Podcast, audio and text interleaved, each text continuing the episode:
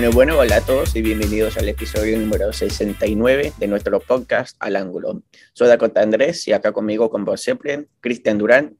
Hoy vamos a hablar de las novedades de Crew, todas las cosas que han pasado desde nuestro último episodio. Así que vamos a empezar. Cristian, ¿cómo, ¿cómo estás? Hola, hola, mi querido amigo Dakora y muy, muy buen día para todos los, todos los oyentes de Al Ángulo. Un placer realmente estar otra vez con, con ustedes, este, y nada, preparándonos uh, y estando cada vez más, más cerca al, al, primer juego.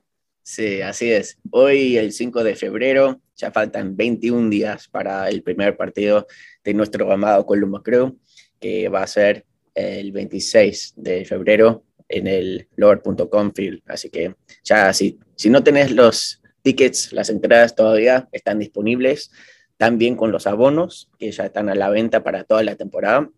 Así que vos que estás del otro lado, querés ser socio, ir a todos los partidos de Colombo Creo. Este año toda esa información ya está disponible en la página oficial de Colombo Creo. Y digo que lo del Nordec, porque sé que mucha gente quiere ir al Nordec, donde está toda la fiesta. Yo no he visto las entradas todavía, así que para el resto del estadio creo que ya está todo abierto, todo listo para vender, pero para el Nordec en sí eh, creo que falta un poco. Eh, así que si querés esperar unos días, una semana para comprar ahí en el Nordec, está bien. Em, así que bueno, vamos a empezar de una con las novedades de nuestro club. Eh, la primera cosa que yo quería mencionar rápidamente, que no ha sido confirmado, pero hay eh, especulación de que vamos a contratar a un Mo Farsi de la liga canadiense. Juega como lateral derecho y la idea que yo vi es que vaya a jugar en el, segundo equipo, el Crew 2. Eh, pero muchos de Canadá dicen que es bueno, que podría ser opción en el equipo mayor.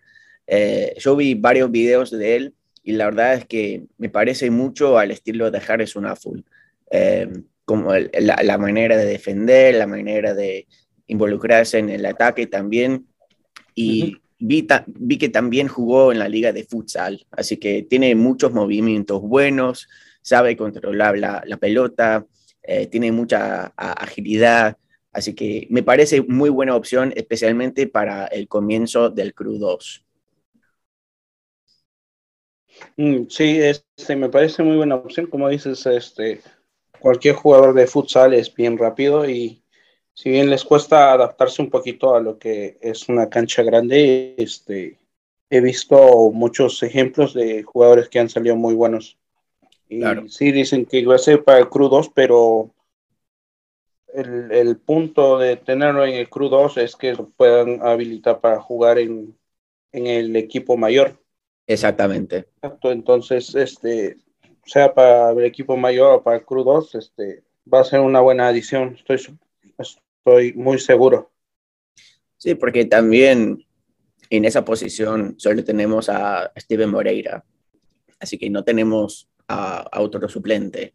Eh, dijeron esta semana que si Moreira no puede jugar, eh, capaz que, que, pongan a, a Marlon Hairston o hasta Derrick Etienne Jr., que jugó un, par de veces en esa posición en la temporada pasada, así que experiencia poca tiene ahí. Eh, pero bueno, puede ser una opción. Pero contratar a este Mo Farsi, que no ha sido confirmado todavía, vuelvo a decirlo, me parece muy buena opción. Eh, otra cosa, una de nuestras necesidades fue cumplida.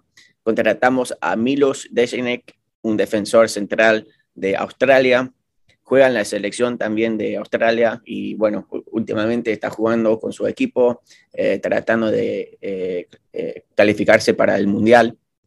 Así que yo vi también muchos videos de, de y me parece muy, muy buen defensor, muy sólido, sabe quedarse en su posición y también sabe avanzar dentro de la cancha. Sí, una muy buena edición, era algo muy necesario para el equipo, creo, porque con la salida de Vito y, no teniendo a nadie ahí realmente, porque sabemos que Josh Williams es bueno, pero um, creo que ya no está para tener un, un rol de titular, entonces eso era muy necesario. Claro, y es muy joven, eh, tiene 27 años, eh, pero aparte de eso tiene la experiencia, ha, jugado en la Champions contra equipos como Liverpool, como... Eh, y, no, me recuerdo quién más, pero tiene, tiene buen papel. Ha jugado contra todos los grandes en la Champions, en la, en la liga también donde, donde viene. Ha, ha, jugado muy bien. Así que yo estoy emocionado pero no me quiero emocionar tanto porque también me emocioné por Peter Wormscore y ya sabemos cómo terminó eso. Vino con. Vito llegó con uh, pretensiones de león y salió gatito. sí. Ah. Mira cómo fue el asunto. Así que nada. Em, otra cosa, otro jugador, eh, un mediocampista también ha llegado, esta vez desde España. El nigeriano James Ibekembe viene a préstamo de Real Zaragoza, pero también tenemos la opción de comprar al fin de año. Así que dicen que puede jugar en cualquier posición en el mediocampo, que sea del 10, del 8, del 6 y hasta por la banda puede jugar. Em, y la verdad que yo no, sé mucho de este jugador, James Ibekembe, Em, pero lo que vi es que cuando publicamos que ya teníamos todo eh, trato hecho, muchos hinchas de Zaragoza lo estaban puteando en, los comentarios. Así que no sé qué pasó ahí. Eh, no sé si jugó mal para Zaragoza, pero acá ya vimos que la liga MLS es bastante diferente a las ligas europeas, a las ligas sudamericanas y todo. Así que a lo mejor acá va a brillar acá va a encontrar su, paso correcto. Así que yo, nada, o sea, eh, estoy, estoy bien con, el fichaje porque necesitamos más en el mediocampo, especialmente si vamos a mover jugadores para el Crew 2. Sí, realmente eh, creo, no me arriesgar a decir que es una buena, una buena contratación, pero aparentemente firmó por el Real Zaragoza el 2018 y ha estado en ese equipo hasta, hasta ahora, hasta estos días. Y sí, vi que también los hinchas no lo trataron bien o no, no hablaban muy bien de él, pero recuerda que hay muchas, ah, muchos jugadores de la Liga Española que han venido a, a, la MLS y han hecho un buen papel.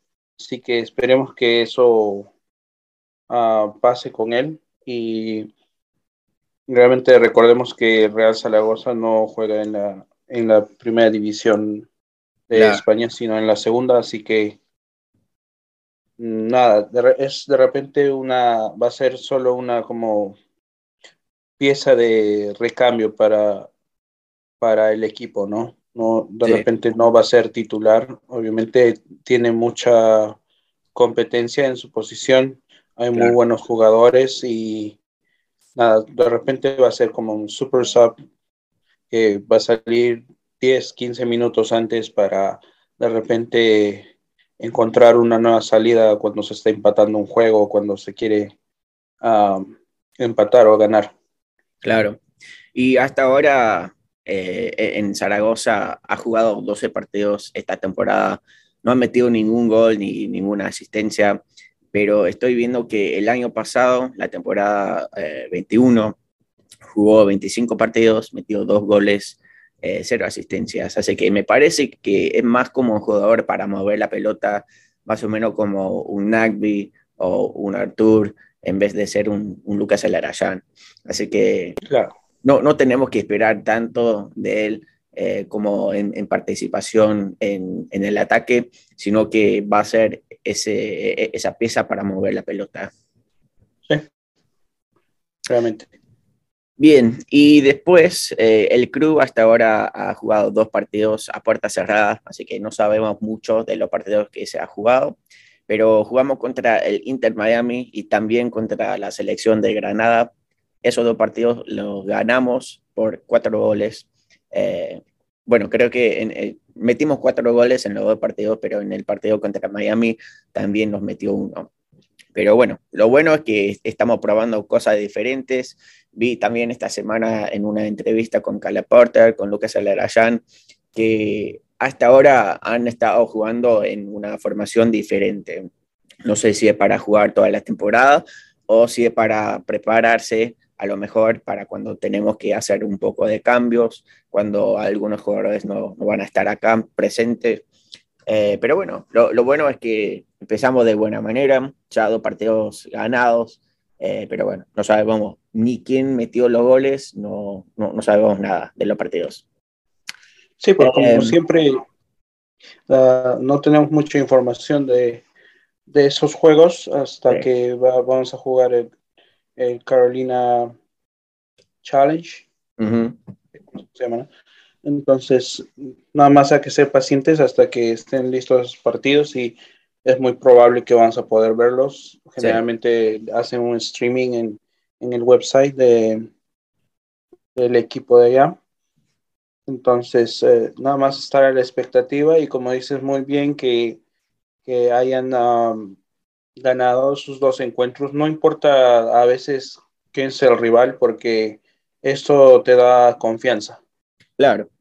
Uh, perder un partido con un equipo que no sabe ni quiénes juegan de repente sería un poquito uh, preocupante para los mismos jugadores incluso, porque las cosas, sentirías que las cosas no están saliendo bien, pero sí un buen triunfo de, del crew eh, contra Inter Miami. Inter Miami que jugó, si no me equivoco, tres o cuatro días después, jugó con Universitario de Perú y, y, le metió una paliza. Creo que fue 4 a 2 o 4 a 1 también. ¿A favor de quién? Así. Ah, de Inter Miami. Ah, ok. Sí, lo goleó. Y ellos sí tuvieron un, un partido a puertas abiertas y con público incluso. Um, y eso te da muchos indicadores, ¿no? Si ese equipo le ha goleado al otro equipo de Perú, entonces yo creo que es un, un buen indicador que hay, le hayamos ganado al Inter Miami. Sí. Y eh, otro jugador que también fichamos, que no, no, hemos mencionado hasta ahora, es el defensor Bill Sands, que es hermano de, del otro Sands que jugó para eh, Nueva York, que salió campeón el año pasado. Eh, pero para mí creo que va a ser el suplente de Pedro Santos, ahí como, como lateral izquierdo. Y eso también ha dicho eh, Tim Bachenko.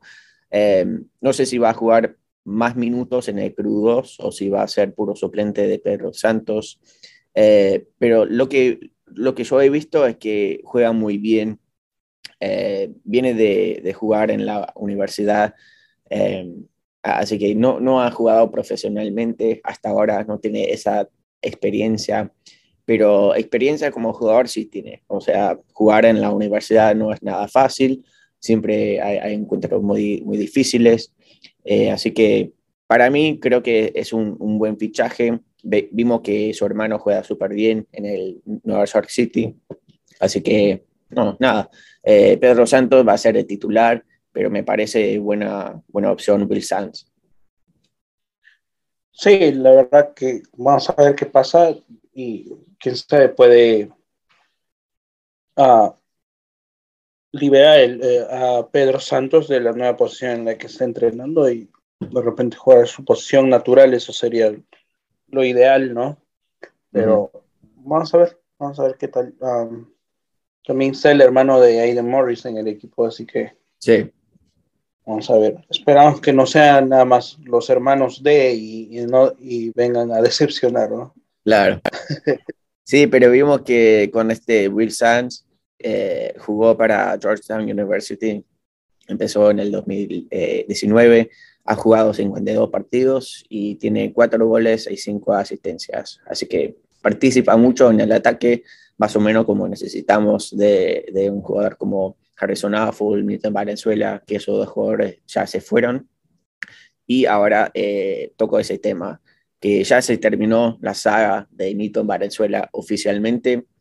Eh, el argentino se fue para la, Liga Suiza, así que ya tienes un nuevo equipo allá en Europa. Creo que fue, fue el pase que quería. Eh, antes decía que quería quedarse acá, pero las cosas no se dieron y bueno, nada, le, deseo lo mejor. Es campeón, salió campeón con nosotros dos veces, o sea, la liga y también en el Campeones Cup. Así que nada, le, deseo todo lo mejor.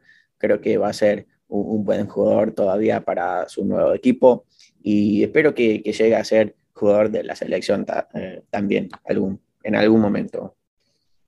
Sí, tienes razón, ¿no? Se le agradece el esfuerzo que puso mientras estuvo aquí.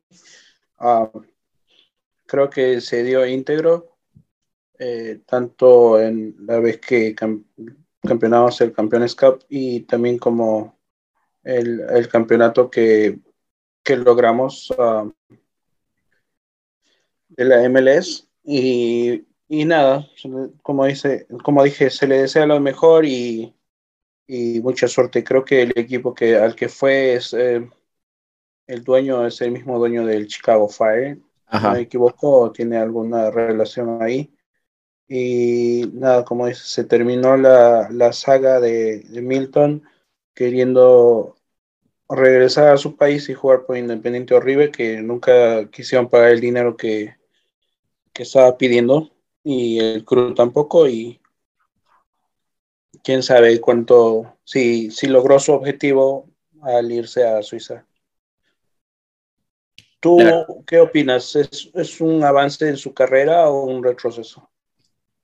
Eh, te digo la verdad, creo que es un rechazo, porque la liga MLS es, no, no voy a agrandarme para nada, pero es una de las mejores ligas del mundo para crecer como jugador.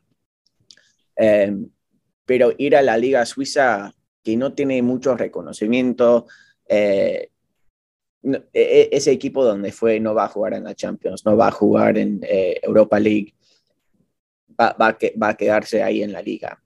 Em, pero en, cambio, jugar acá en, la MLS te da más opción de, de, ser visto por los jugadores más grandes, eh, por los equipos más grandes de Europa, de Sudamérica.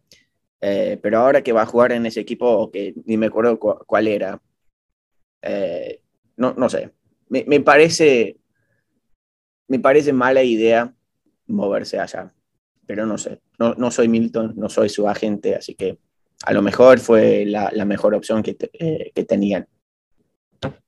Sí, realmente. ¿Qué decir? Yo creo que a este punto, o sea, si su intención era ir a Argentina y hacerse un nombre allá, ah, debió hacer eso y, poner su sueldo a, acorde a los sueldos de allá y lo que le querían pagar, si es que mm. era su idea. Pero yo pienso y siento que él nomás está pensando ahora en el dinero. Porque, como dices tú, yo también creo que es un retroceso en su carrera y, la verdad es que no, no sé, o sea, solo pudo haber hecho acá ni idea, o sea, cuál sería el proceso de pensamiento de, de él si quería seguir creciendo en su carrera, a veces uno sabe que tienes que tomar algunos, hacer algunos sacrificios para seguir creciendo, pero creo que es lo que hizo fue lo más fácil. Entonces.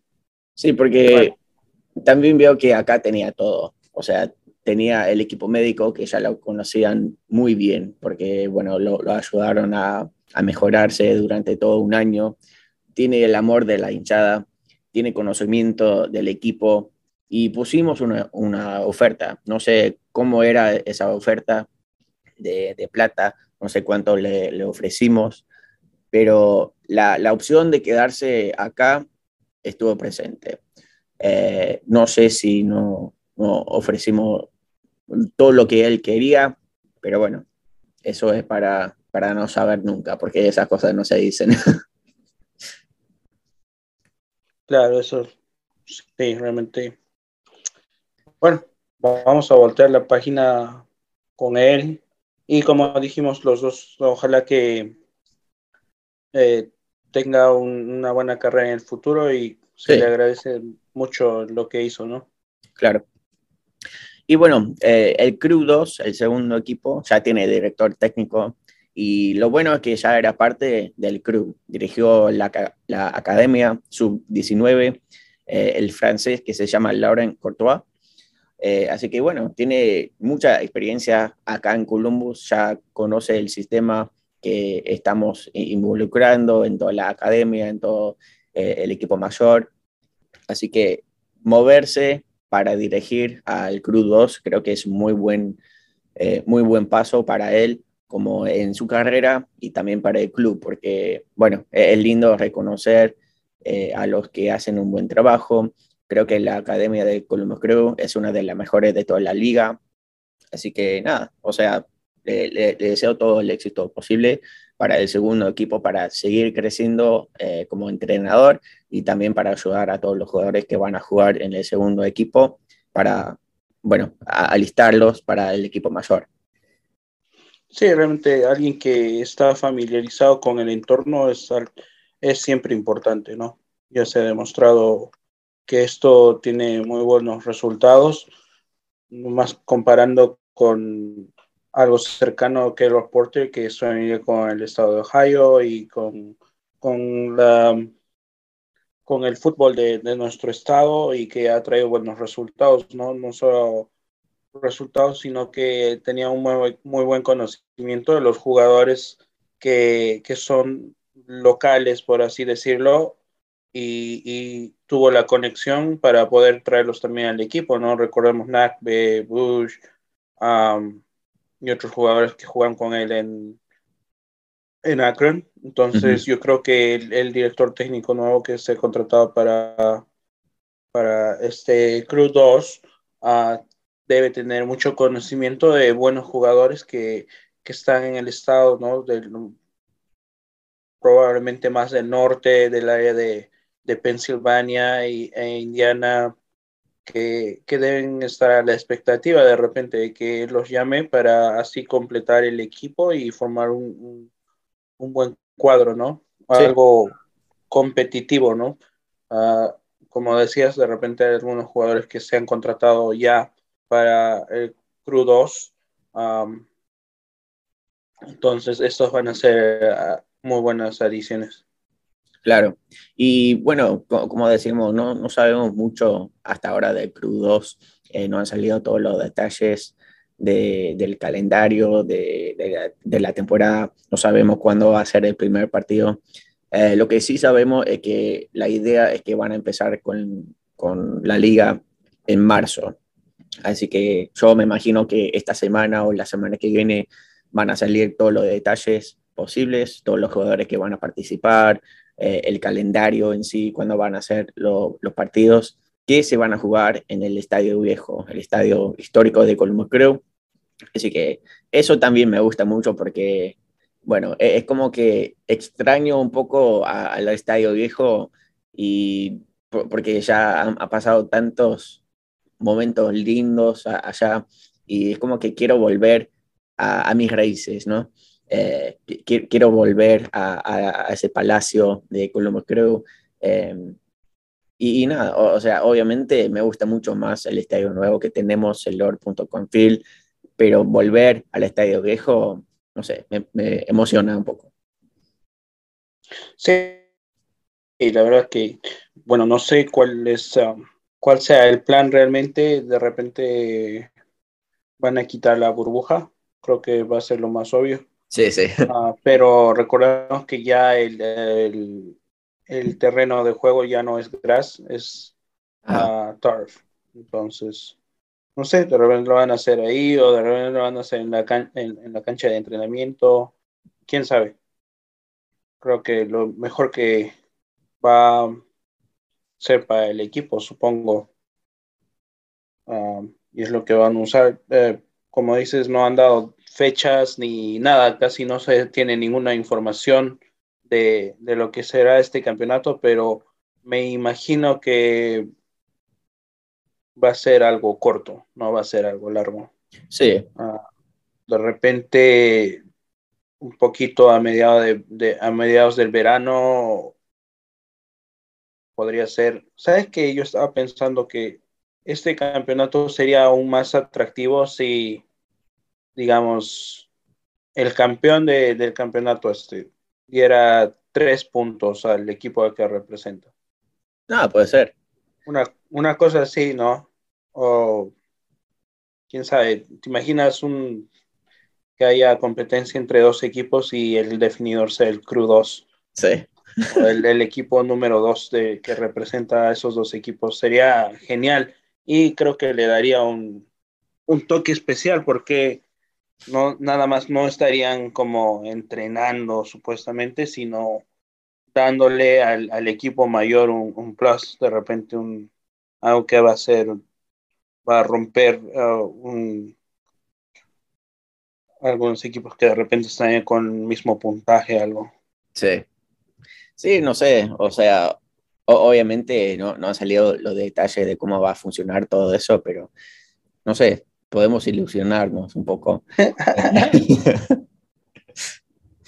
y bueno, eh, aparte de Crudos, otro, eh, otra novedad que a mí me encanta. El crack, el pipa Federico Higuaín, vuelve a Columbus, firmó un contrato de un día para poder eh, retirarse bajo la camiseta de Columbus Crew. Así que ese partido donde va a ser eh, todo, el evento de Federico Higuaín va a ser el 2 de abril, donde será reconocido en el lore.com field. Así que a mí me encanta porque, bueno, lo, lo tengo a, a, Pipa Higuaín acá en mi corazón. Es uno de mis favoritos de toda la historia de Columbus Crew. Tengo su camiseta acá colgada en mi pared. Eh, así que nada, estoy muy emocionado por volverlo a ver y por darle eh, el reconocimiento que merece, porque la verdad es que es uno de los mejores jugadores que ha jugado en el Colombo Crew de toda la historia y se, se, se, merece ser reconocido por toda la hinchada porque acá lo amamos mucho, él también ama al club, eh, a, a, la ciudad, todo y para mí va a ser una noche muy especial, muy linda. Sí, la verdad, un bonito gesto de parte del club. Um, no es de mis mi top 1 o 2 de jugadores favoritos del club. Creo que viene a ser el tercero, pero um, sí, está muy bien que le haga un reconocimiento y, ahora puedo ver que realmente ama al equipo y también a la ciudad. Um, y es algo importante porque eh, de una u otra manera cuando se despidió se sintió que se fue por la puerta de atrás. Sí. Las cosas pasaron muy rápido y, y nada, se sintió así realmente porque se fue a DC de un momento a otro. Y nada, o sea, vamos a, vamos a darle una despedida, creo, merecida a, a Pipa Iguay. Claro, porque como dijiste, o sea, no tuvimos la oportunidad de despedir, despedirnos de la manera correcta. Eh, jugó su último partido contra LA Galaxy acá en Columbus. Después jugamos un partido de visita donde se lesionó y bueno, no, no volvió a, a jugar para el Columbus, creo. Así que eh, todo, todo terminó de una mala manera. Eh, pero bueno, ahora vamos a arreglar todo eso. Va a volver y creo que va a ser, no, no sé, un evento espectacular, tremendo. Obviamente. Y aparte de eso, la noticia que más te gusta a vos, Cristian, Eric Hurtado sigue en el Colombo, creo. ¿Cómo te sentís? Uh, muy alegre, una muy buena adición para el Cruz 3. Creo que va, va, va a alargar las expectativas de, del equipo y va a ser una muy buena, muy buena carrera ahí. Y bueno, se le desea la, lo mejor. Creo que va a ser el jugador más experimentado del Club 3 y se merece la banda de capitán también. Nada, pero fuera de toda la joda, honestamente, honestamente creo que es una buena opción porque el jugador quiere estar acá. Hurtado ha dicho que quiere seguir en el Colombo Crew. No es que, o sea, firmó un contrato porque nadie más le ofrecía nada. O sea, quiere estar acá en Columbus. Y obviamente Pero... no va no va a ser el titular en todos los partidos y no va a jugar muchos partidos porque el primero es casi Sardes, el segundo o también puede ser el primero, Miguel Berry. Después de eso está Hurtado. Está bien eso, porque necesitamos un tercer delantero, por si acaso eh, alguien se lesionó o si ya César de se va a la selección, si Miguel Berry va a, la selección, que también puede ser una opción. Así que, no, no, no sé, el año pasado no jugó muy bien para el Colombo Crew, pero poco jugó. Eh, jugó creo que no sé cuántos minutos, pero casi nada.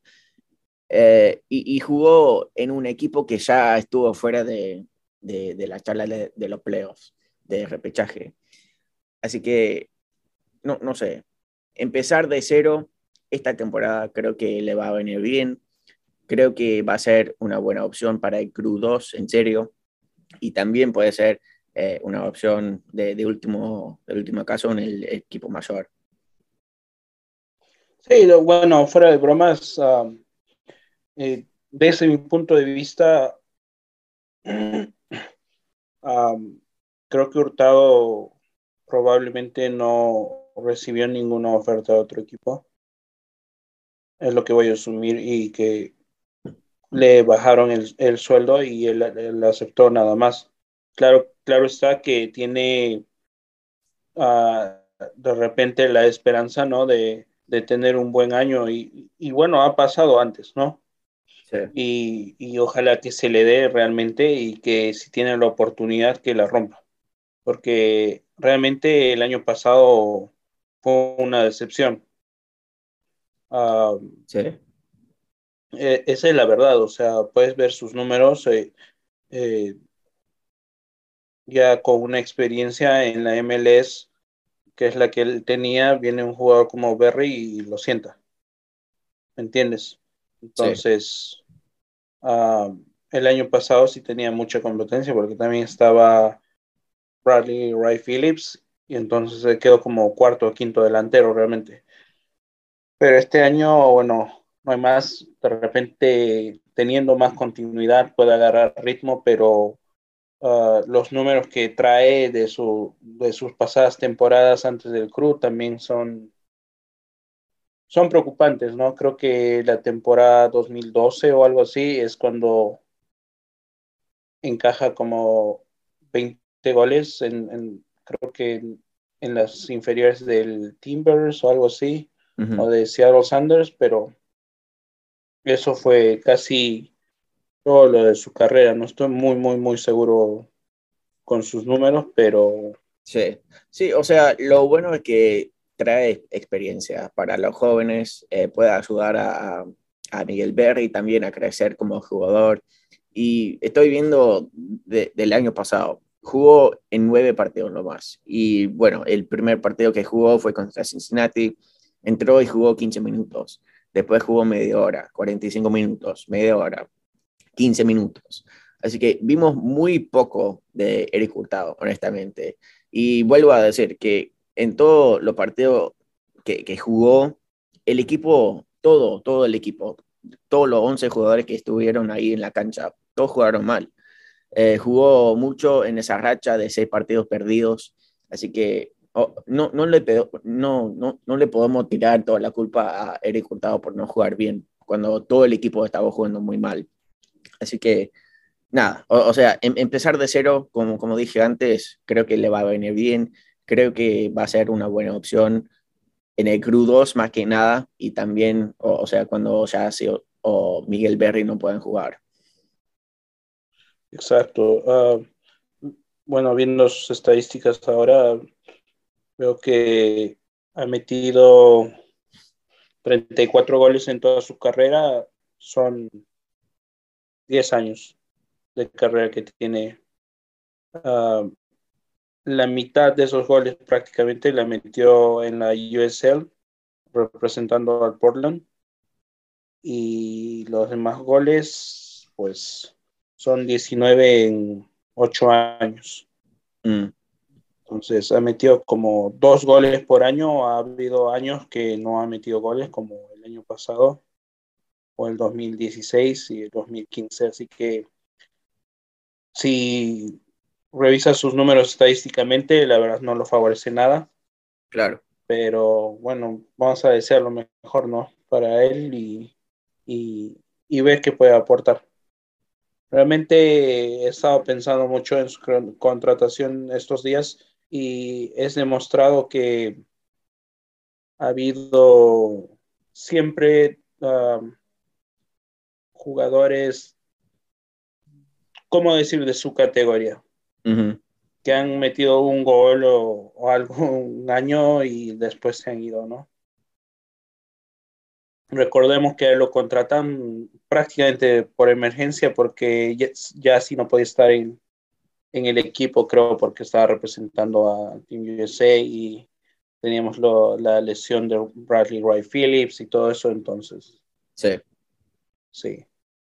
Sí, o sea, veremos qué pasa. No creo que juegue mucho, honestamente, porque como dijimos, César Sardes, Miguel Berry van a jugar la mayoría de los minutos como delantero. Sí Así que nada, o sea, va a ser un, un jugador, no, no sé, para, para, entrenar o para el 2. Así que para mí está bien.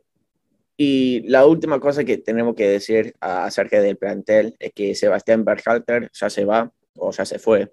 El club va a recibir hasta 100 mil dólares de Vancouver por su pase. Eh, no, no, no sé, o sea, Berhalter nunca, nunca mostró nada tan importante para quedarse a ser un jugador importante. Creo que la mayoría de la hinchada lo quiere más que nada por la relación que tiene con su padre, que la, eh, el entrenador de la selección, que también dirijo acá en Columbus Crew, Greg Berhalter, eh, pero jugó 27 partidos nomás para el Columbus Crew. Eh, la mayoría de, esos partidos fue en el 2020, cuando salimos campeón. Eh, porque, bueno, todo el año pasado jugó para Austin a préstamo. Pero no sé, o sea, la verdad es que no tenemos espacio en el equipo para Sebastián Berhalter, porque ya tenemos a Darlington Nagby, Marlon Hurston, ahora el nuevo Ibekembe, eh, Artur, cuando vuelve, o sea, no, no, sabemos cuándo va a volver, pero volver va, lo, lo va a hacer. Después está Aiden Morris, y bueno, un, un par más que, que, no estoy mencionando ahora, pero no hay espacio, porque son dos posiciones nomás en el medio campo que puedes jugar, entonces nunca, nunca iba a tener esa oportunidad. Sí, creo que la verdad, uh, un jugador joven que realmente, como dices, de repente no demostró nada, pero está en la Major League Soccer por algún motivo, ¿no? Uh, de repente no es tanto favoritismo, pero de repente sí mueve el balón bien, ¿no? Sí. Eh, sube préstamo en Austin, pero Austin también tenía muchísimos jugadores por ser el nuevo equipo de expansión. Vimos que incluso Héctor Jiménez, que nosotros pensábamos que iba a ir de repente capitán o de titular, tampoco estuvo en el 11 titular muy regularmente. Así que volvió acá Sebastián Berharter y yo pensé que de repente lo iban a, a, a dejar jugar para el Crew 2, que era sí. lo más obvio, pero dinero extra, mm, que realmente, sabiendo los contratos de los jugadores, no es mucho, mucho dinero realmente. Claro. Me imagino que el contrato de Beharter por año estaba en 85 mil dólares o algo así, que es lo, lo el, el, promedio para el jugador de, de, su, de su calibre, ¿no? Sí. Um, y bueno, se le desea también lo mejor a otro campeón que se nos va porque fue campeón, fue parte del equipo campeón y, y claro. sí jugó algunos partidos. Um, pero bueno, uh, hay que ver. Por ejemplo, eh, yo en mi opinión, ahora que hablábamos de Hurtado y hablamos de Berharte, yo preferiría que Ber, uh, Berharte aprenda de, de Nagby. Sí. ¿Me entiendes? De, del mismo Iron Morris. Um, de Hurston a, a tener a Hurtado, digamos, que es un jugador ya maduro y mejor de repente tener chicos aprendiendo de, de los grandes a, a, tener que deshacernos de ellos. Claro. No, o sea, no es que no, no es que Montreal nos pagó 300 mil dólares por Bret Harter. Sí. Uh, yo creo que esa es mi idea, pero bueno, lo mejor de las suertes para él. Espero que pueda jugar y, y, la gente no piense que es favoritismo o porque es el hijo de, ¿entiendes? Claro, sí, sí. Sí, o sea, creo que en Vancouver va a tener más oportunidad de jugar y nada, o sea, como dijiste, o sea, le deseamos toda la, la mejor suerte allá en Vancouver, salió campeón y eso queda para siempre. Y bueno, antes de seguir con todo lo demás del equipo, vamos a introducir un segmento que hacíamos antes, pero esta vez lo vamos a hacer de otra manera. El hincha de la semana vuelve y vamos a hablar esta semana con Héctor Robledo, uno de los líderes de la turbina amarilla. Así que bueno, Héctor, muchas gracias por estar acá con nosotros. ¿Cómo estás? Hola, muchas gracias por la invitación. Muy bien, ¿y ustedes? No, no, todo bien. O sea, acá estamos ansiosos por el comienzo de la temporada. Ya queremos volver a Lord.confil, así que nada, emocionado nomás. Sí, todo muy bien. Gracias ah, por tu presencia. Estamos muy ah, emocionados de saber algo más de ti, ah, de todo lo que representas, de todo lo que quieres al club, de saber de tus planes a futuro y, y, e informarle a toda la gente que nos sigue de ti, ¿no? Es, es siempre un sentimiento muy bonito cuando ah, hablamos con otra gente y descubrimos su historia y cómo, cómo es que se envuelven en el universo del club. Sí, claro. sí, exacto. Y como decíamos antes, o sea, yo solamente recibí audios por WhatsApp de, de los hinchas de, la semana, pero Héctor, sos el primer invitado que tenemos en vivo, así que un, honor. gracias, gracias. No, o sea, pero contanos un poco de vos, eh, dónde naciste, cuánto tiempo llevas acá en Columbus y todo eso. Sí, este, pues yo soy aquí, nacido aquí en Columbus, Ohio, uh, aquí siempre he estado toda mi vida, uh, soy de herencia mexicana, uh, una primera generación, este, y pues ya, toda mi vida he vivido aquí en Columbus, una ciudad que sigue creciendo, con, con lo que es la, la, comunidad hispana y esperamos que siga creciendo igual. Para que, you hay mucha diversidad aquí entre todos. Claro, claro. Ah, cuéntanos, ¿cómo comienza tu amor por el fútbol? ¿Fueron tus padres, tu, tu papá o algún primo, tío que, que te introdujo al deporte? Ah, sí, pues mi familia jugaba mucho fútbol allá en, el estado de Texas antes de moverse aquí para Ohio. Este, muchos de mis, papás y mis tíos jugaban en una liga que estaba en Houston, Texas, que en ese tiempo era semi profesional, algo así me habían dicho. Ah, y pues siempre he crecido, crecido con fútbol. Mis papás y mis tíos casi eran puro de, de, la, de la aficionada de Chivas, de Guadalajara y también de la selección mexicana. So siempre crecí viendo esos partidos. Uh, y así creció el amor para el fútbol. Bien, ¿y tuviste algún favorito de chico? Eh, dijiste que, que, tu papá es hincha de Chivas, me imagino que vos también. Sí, sí, hasta hoy sigo siendo, sigo siendo fiel a las Chivas de Guadalajara, eso, eso nunca va a cambiar. Sí. ¿Cuál es el, primer jugador que, que, recuerdas que admiraste de, de chico?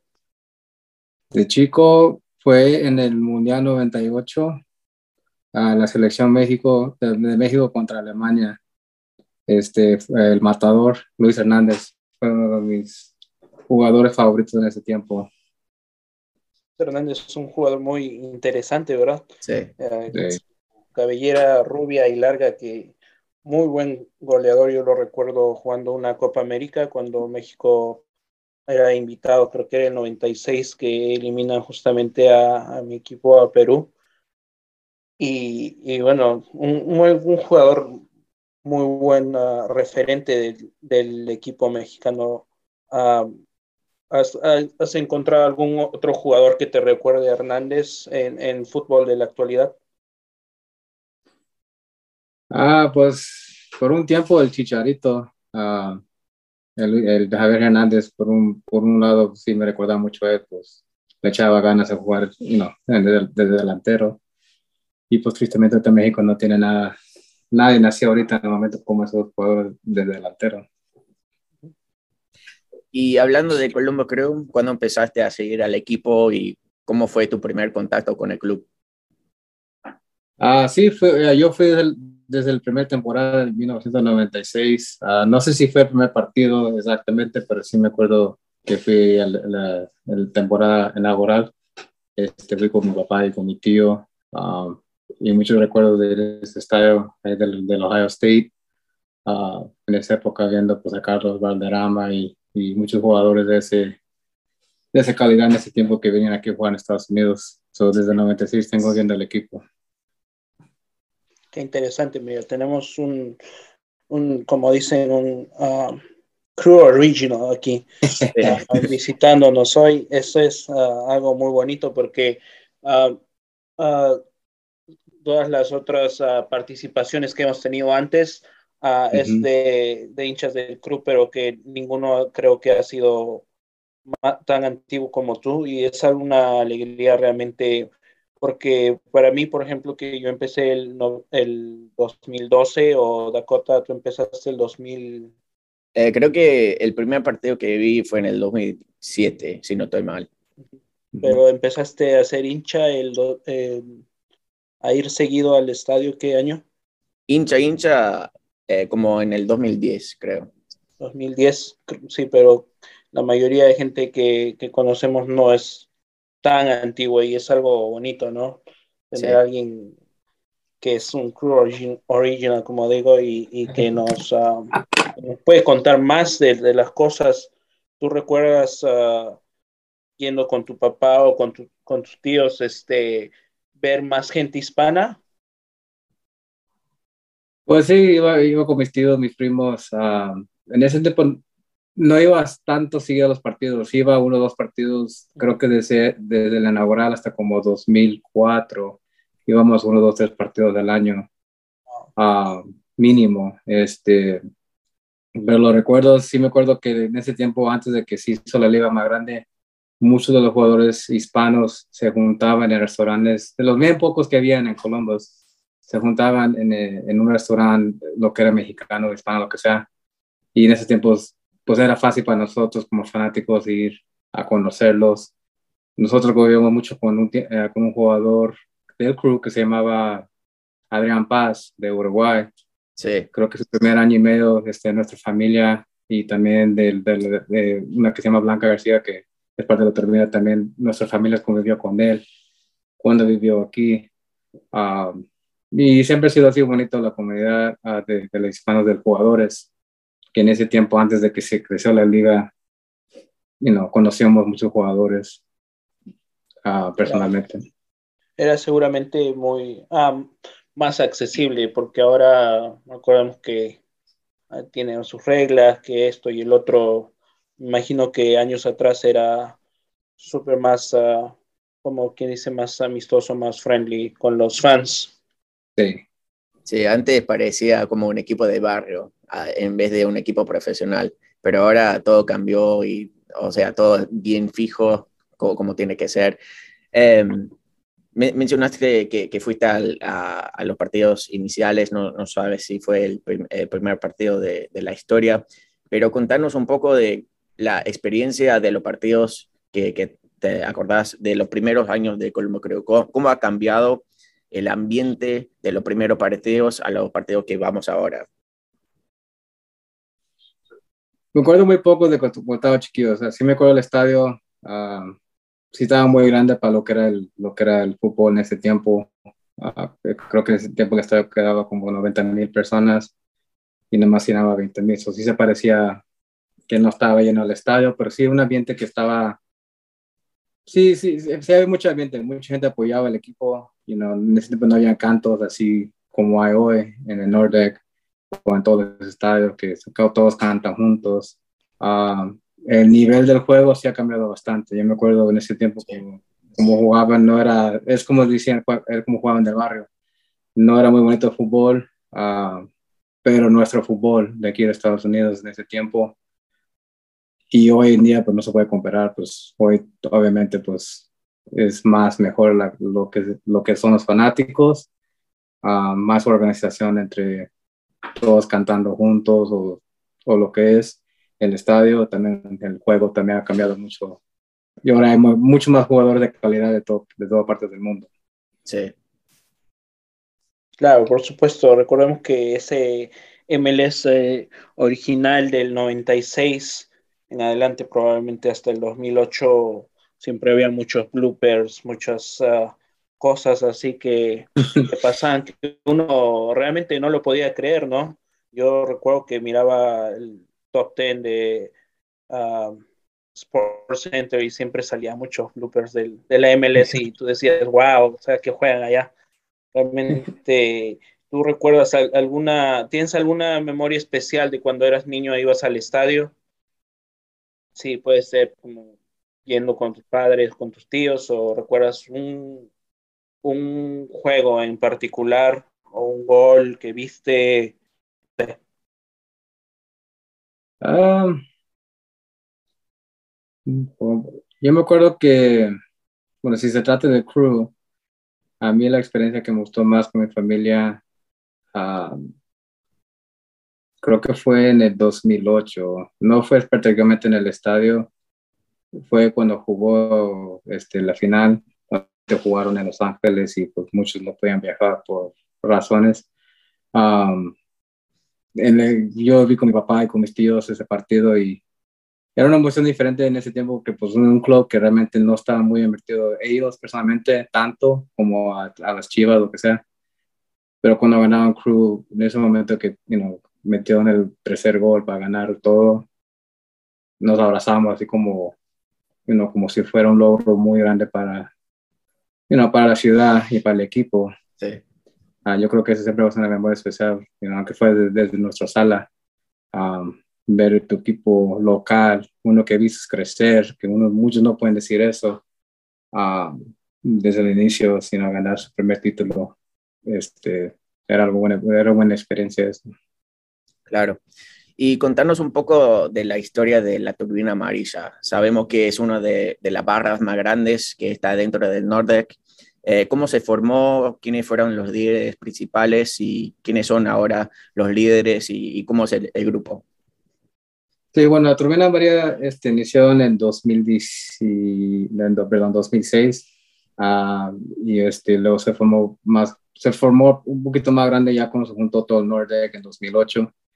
Ah, yo realmente me juntaba mucho con ellos antes de ser parte del leadership. Este, en 2015, creo que, no, 2016, perdón, es cuando empecé a juntarme más con, con, con la turbina. Realmente lo que son los, los líderes y todo eso, no sé muy bien quién la inició. Um, yo sé que entre, entre lo que pasó de lo de Save the Crew y todo, todo, muchos se dejaron de la turbina, así por eso cambiamos leadership. Um, pero tienen años, este, you know, juntos, este, yo me acuerdo, you know, de todo, de, de, todo que hicieron de lo que era con, con las tamboras. A veces se enfocaba más en ese tiempo. Creo que muchos en, el grupo tenían sus propios tamboras y eso fue que le dio el ambiente un poquito más, uh, un poquito más uh, ritmo uh, en el Nordec. Este, hoy en día, pues este, ya, ya se forma diferente las tamboras, pero seguimos, ya sigue siendo nuestro. sí, yo, yo me acuerdo que en el estadio viejo, cuando yo iba a los partidos eh, de, chico, de, joven, siempre me juntaba con, la taurina porque me, encantaba el ambiente que traía y, todo eso, o sea, el desfile del Nordec hasta la carpa que, estaba afuera, todo eso fue una fiesta y me, encantó. Y me acuerdo que Héctor Banda me dio mi, mi primera cerveza ahí en el estadio. Ok. Ya, sí, eso, ah, eso sí me acuerdo también de que iban a la carpa con la tambora grande y, y era, era, una fiesta después de los partidos. obviamente es algo que hemos pensado hacer otra vez, pero no sabemos obviamente cómo hacerlo, pero ese será momento hacer otra vez de nuevo con, si, si ganamos, y aunque perdemos igual, sí. este, ese, revivir esa tradición que se hacía antes con las tamboras. Ajá. Uh, hacer algo bonito quizás entre los dos grupos de lo que es Turbina y Guardia. Sí. a ver qué se puede hacer con eso. Sí. Seguro, seguramente muy buenas experiencias que has tenido con, con toda tu familia de la turbina amarilla y, y es un gusto que siempre hayan estado ustedes, como dices, desde el 2006 representando ¿no? a, nuestras raíces hispanas y poniendo un poquito más de sabor y, color al Nordic, que creo que eso todavía está en progreso y estamos trabajando, ¿no? para, para que esté más acorde a nuestra visión, creo, como, como hispanos. ¿Qué representa tú ¿Tú qué, cómo crees que representa la turbina amarilla en, en el, en el, en el Nordic? ¿Qué, ¿Qué es lo que pone en el Nordic? Ah, pues, ¿qué es lo que pone turbina Nordic? Yo pienso que con turbina, bueno, inicialmente uh, quebraron lo que son los, uh, como dicen en inglés, breaking barriers, este, uh, con turbina este, se, se une la gente que quizás no habla español y tiene miedo de juntarse con gente de, de nuestra raza o la raza de nosotros juntarse con gente que no habla uh, español, que ellos no saben hablar inglés o, lo que es.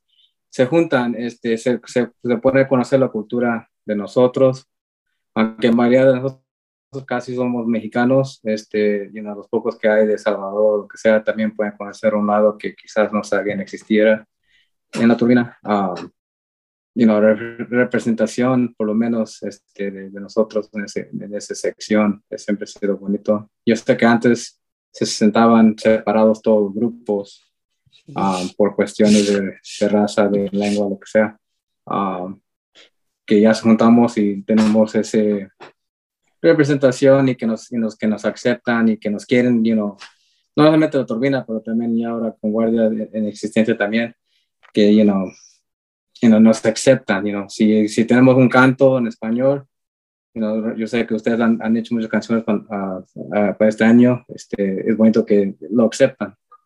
Uh, so yo pienso lo que, es, lo que ofrecen a Turbina y a, a esa ayuda. Claro, ese es muy bonito, creo.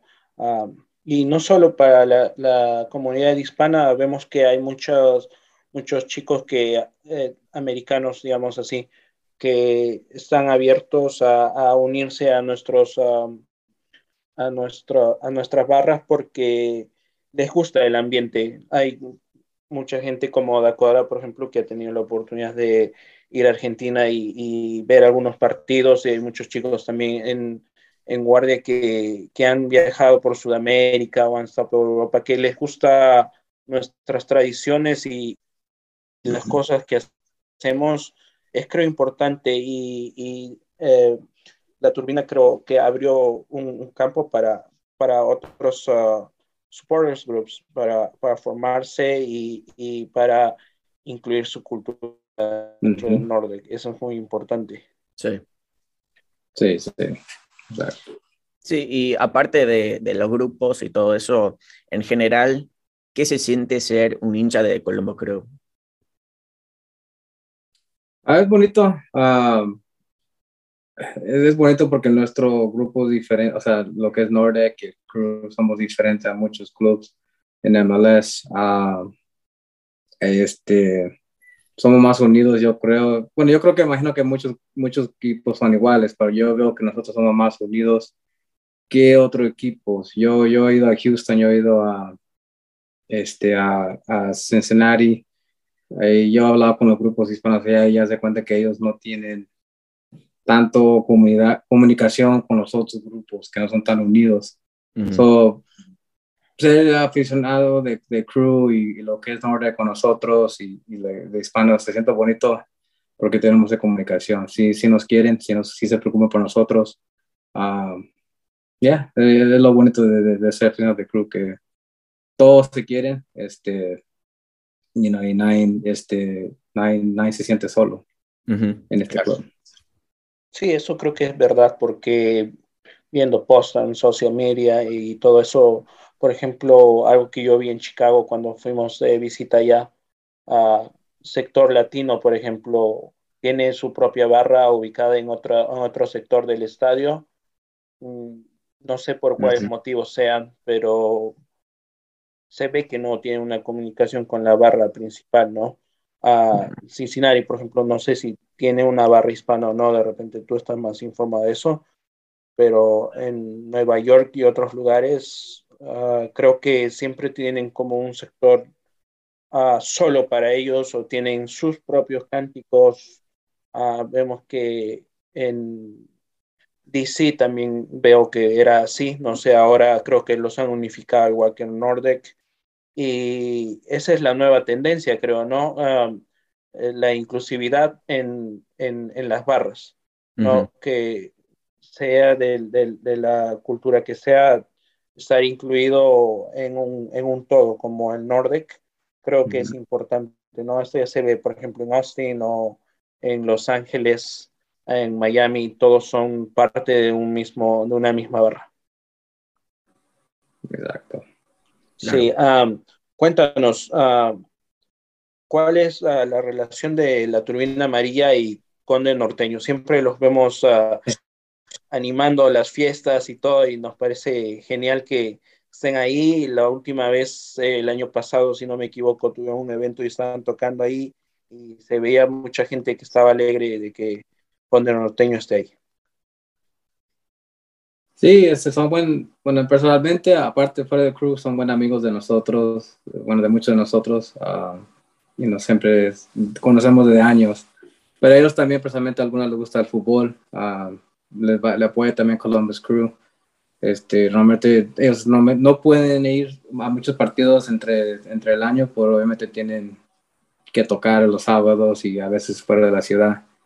Um, pero las oportunidades que han, han, han, tenido en el estadio, este, es, es buen ambiente, este, les, les, encanta tocar música, no solamente para nosotros, pero para gente que quizás nunca ha experienciado esa música. Y este, y pues creo que este año vamos a tener, pues vamos a invitarlo otra vez este año, no sabemos exactamente qué fecha. Um, quizás otra vez para el partido de Cincinnati, pero igual, um, sí, este, este año también queremos traer más grupos diferentes, de diferentes géneros quizás, um, para cambiar algo, you know, de, de, de, que no sea solamente música mexicana. Pero sí son buenas Sí, sí, pero es, lindo siempre que vayan porque siempre ponen la buena onda, siempre están así alegres y la gente le gusta escuchar cuando están pasando ahí. Y em, ¿quiénes son la persona más cercana a vos eh, en el universo de Crew? ¿Con quién te juntás eh, antes de, los partidos, después de los partidos? ¿Cómo, cómo va eso? Ah, Voy, yo voy con el que quiere ir temprano. Ah, muchos, ya, ya ves cómo somos nosotros hispanos, siempre llegamos tarde, es lo malo de, de muchos de nosotros. Todos llegan a la mera hora y a mí me gusta estar ahí un rato antes, pues obviamente para you know, juntarme con todo lo que puedo, todos los amigos de, del crew. Uh, generalmente voy con, con uno de mis mejores amigos que se llama Iván, que siempre también toca las tamboras con nosotros. Sí. Uh, pero igual todo depende del que quiere ir temprano. Si tenemos que hacer un tailgate, lo que sea, pues, si no se llega, el que quiere llegar primero, siempre voy a estar ahí yo con ellos.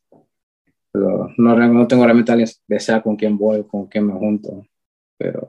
Muy bien. Todos a veces llegan, llegan tarde para el, para el partido, para, para el tailgate, no faltan, ¿eh?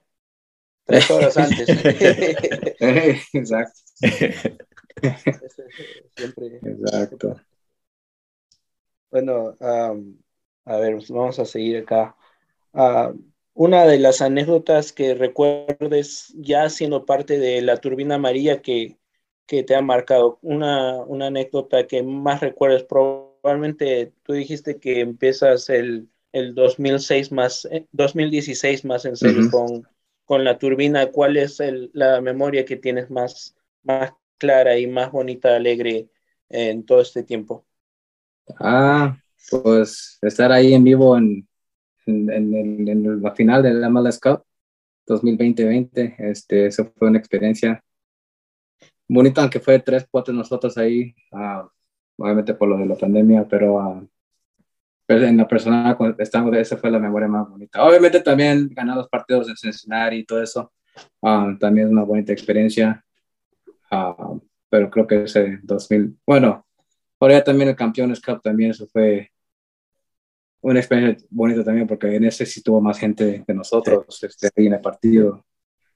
Uh, yes, el MLS Cup y Campeones Cup, esa fue la más buena experiencia con la turbina. Sí, dos momentos muy lindos que pasamos. Obviamente, levantando la copa es una experiencia única. Claro, más en vivo. Sí, sí.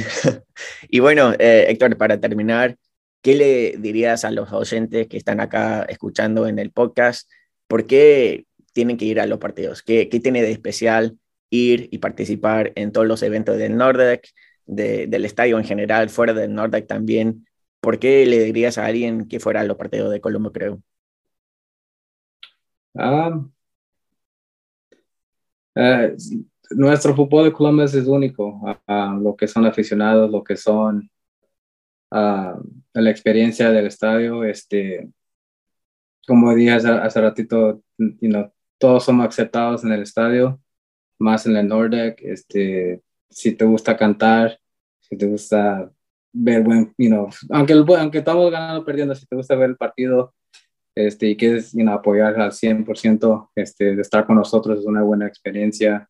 Si gustas tocar la tambora, aunque no sabes, este, si quieres andar con las banderas, lo que sea, ah, una experiencia bonita. Este, nadie te va a juzgar si no sabes las canciones, si no, si no, sabes, si no sabes del partido de fútbol tampoco. la experiencia en general ah, es única. Ah, en otros estados quizás es igual, pero nosotros yo creo que de mis años que he ido ahí, los que he ido a otros estadios, nosotros somos como familia.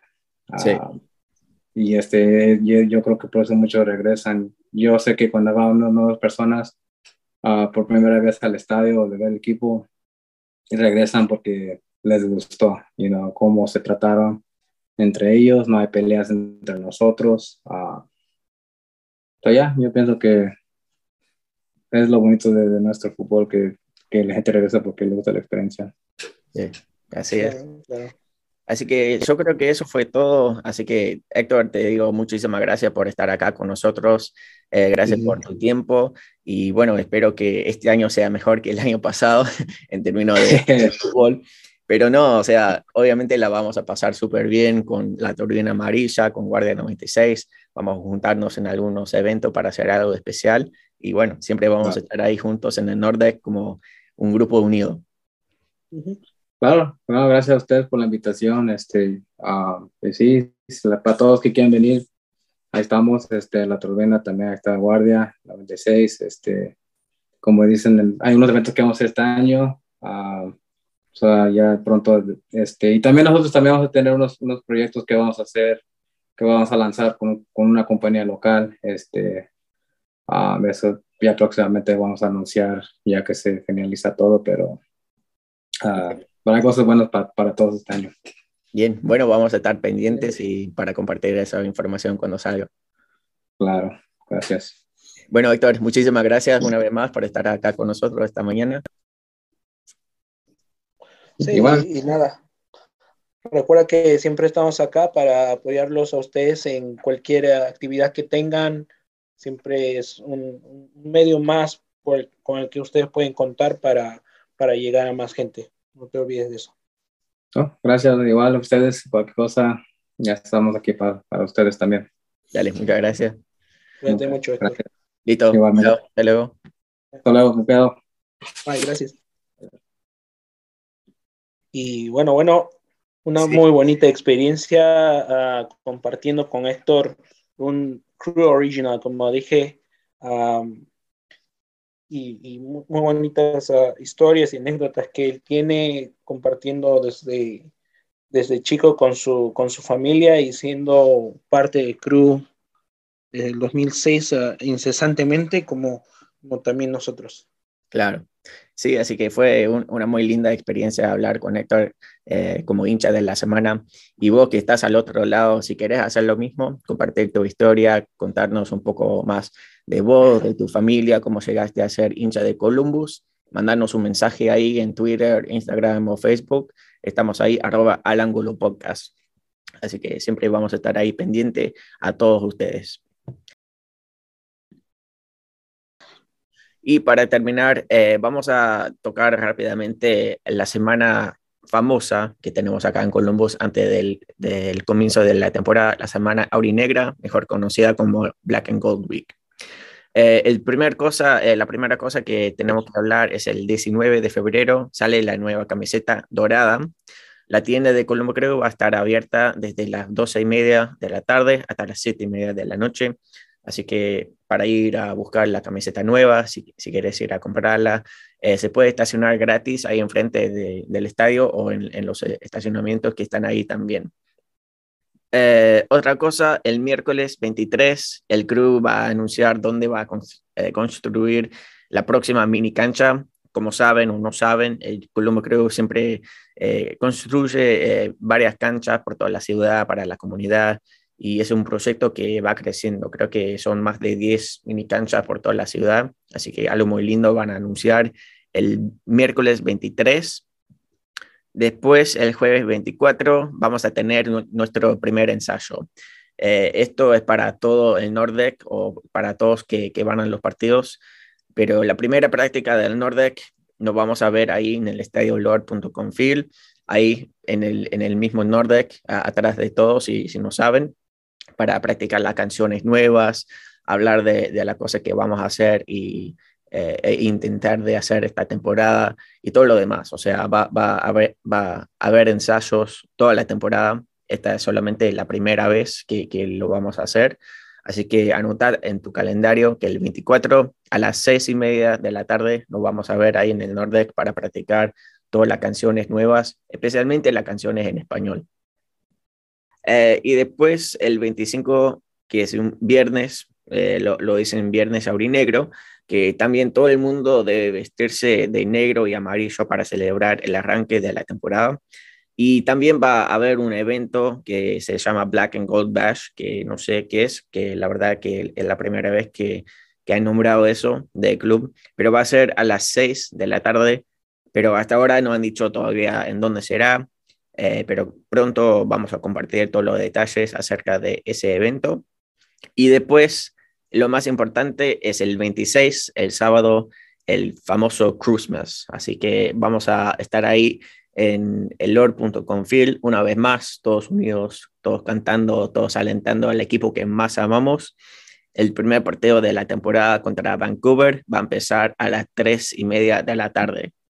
Pero les recomiendo llegar muy temprano al estadio para entrar alentar al equipo desde el primer minuto del calentamiento, porque vamos a estar ahí temprano, justo cuando abren las puertas, para estar ahí todos unidos y, bueno, e iniciar el apoyo al equipo desde el primer minuto.